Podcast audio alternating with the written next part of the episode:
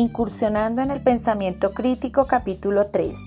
Mi nombre es Diana Corredor, licenciada en idiomas, docente de básica primaria en la ciudad de Bogotá, actualmente estudiante de maestría en enseñanza de las ciencias de la Universidad Autónoma de Manizales.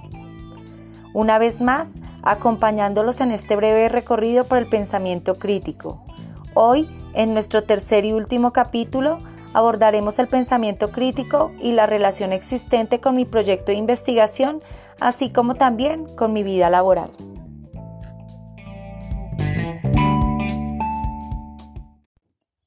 Siendo conscientes de la necesidad de un cambio favorable en el campo de la educación, que propicie nuevas formas de enseñanza y aprendizaje y que conlleve a mejores prácticas para así aumentar la calidad y fortalecer procesos de pensamiento en los estudiantes, es importante implementar estrategias en el aula que permitan potenciar el pensamiento crítico. ¿Por qué el pensamiento crítico? La razón de promover este tipo de pensamiento en los estudiantes radica en enseñarlos a no conformarse con la información que les llegue en primera instancia, sino que vayan más allá, que indaguen, analicen, reflexionen, para poder así contrastar y confrontar esos datos. Esto con el fin de no tragar entero y que no nos lleven como borregos, como dice el adagio popular. Partiendo también de la afirmación de Morales 2014, abro comillas, el pensamiento crítico es una forma de razonamiento que combina el análisis epistemológico y científico-social con la finalidad de comprender la realidad y además cuestionar nuestra forma de comprenderla, para finalmente pensar en posibilidades de acción sobre la realidad estudiada. Cierro comillas. Se puede decir que el pensamiento crítico permite, además, interactuar de una manera asertiva con otras personas, presentando nuestros puntos de vista, argumentos sólidos y tomando decisiones acertadas que beneficien no solo al individuo, sino a una comunidad e incluso a la misma sociedad. De ahí que es importante llevar al aula de clase estrategias que posibiliten el desarrollo de este tipo de pensamiento y que tengan en cuenta diferentes dimensiones del aprendizaje que permita potenciarlo. Como bien sabemos, el pensamiento crítico profundiza en el estudio de tres aspectos. Según Tamayo 2014, estos son solución de problemas, argumentación y metacognición las cuales son centrales en la formación del pensamiento crítico de los estudiantes. Además, en el desarrollo del pensamiento crítico también se deben tener en cuenta algunas habilidades cognitivas, las cuales son esenciales para que éste se genere. Facioni de 2007 menciona la interpretación, el análisis, la evaluación, la inferencia, la explicación y la autorregulación. Partiendo de lo anterior, mi propuesta de investigación pretende potenciar el pensamiento crítico en los estudiantes a partir del desarrollo de la argumentación a través de la oralidad de cuentos infantiles. Para ello, se intenta partir de los conocimientos previos que tienen los estudiantes con respecto a un concepto o a una situación presentada y de los intereses y motivaciones para evitar que estos se vuelvan obstáculos durante el proceso.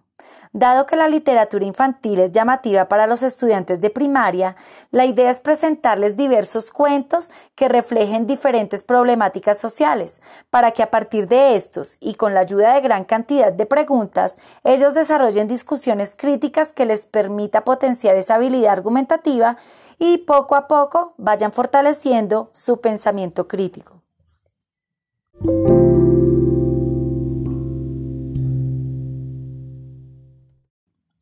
Actualmente hago un intento por mejorar mi práctica docente, pues sé que es momento de transformar la educación y que tengo que aportar en la mejora de esta, pues no podemos continuar llevando a cabo prácticas que no cambien la manera de pensar y de actuar de nuestros estudiantes. Además, porque como lo menciona Alvarado 2014, abro comillas, la formación de los estudiantes debe estar orientada a desarrollar habilidades reflexivas, críticas y de investigación que fortalezcan su voluntad de indagar y conocer, cierro comillas, buscando con esto alcanzar aprendizajes profundos en los estudiantes y que mejoren su interacción con el mundo que los rodea.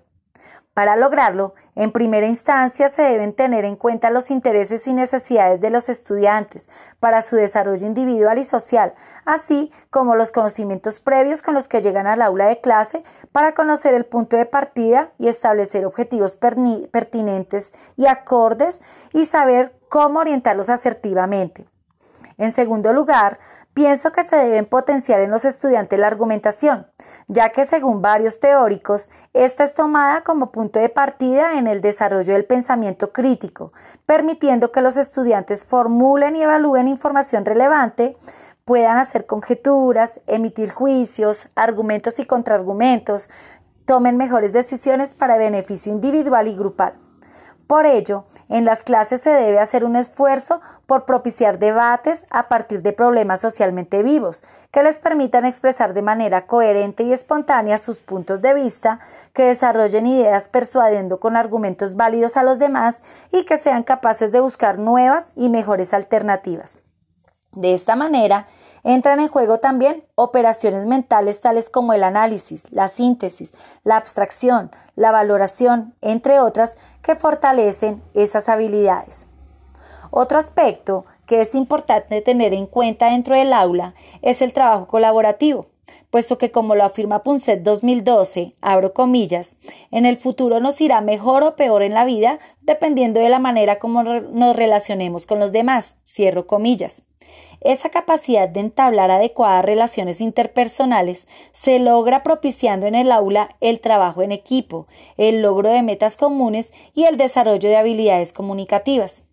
Además, este conlleva a desarrollar el trabajo autónomo, creativo y reflexivo en los estudiantes, así como también la autorregulación y la autoevaluación tomadas como un sistema de control de calidad. No podemos dejar de lado la inteligencia emocional, puesto que la cognición y las emociones van de la mano si queremos lograr que los estudiantes aprendan mejor. Un buen manejo de las emociones posibilita una conciencia social y la facultad para relacionarnos de mejor manera con los demás.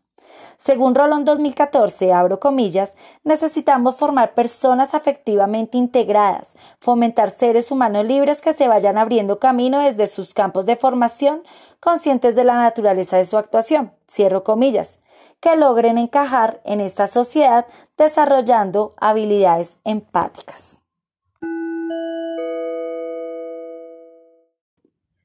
Si logramos el engranaje de todos estos aspectos en nuestra labor docente, estaremos contribuyendo a una transformación de nuestra sociedad al promover sujetos sociales críticos, autónomos y reflexivos capaces de ser constructores de nuevas realidades.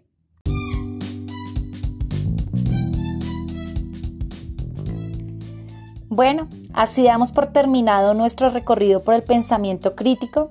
Espero haber aportado en la comprensión de este y haber evidenciado la manera como lo trato de incorporar tanto en mi propuesta de investigación como en mi vida laboral.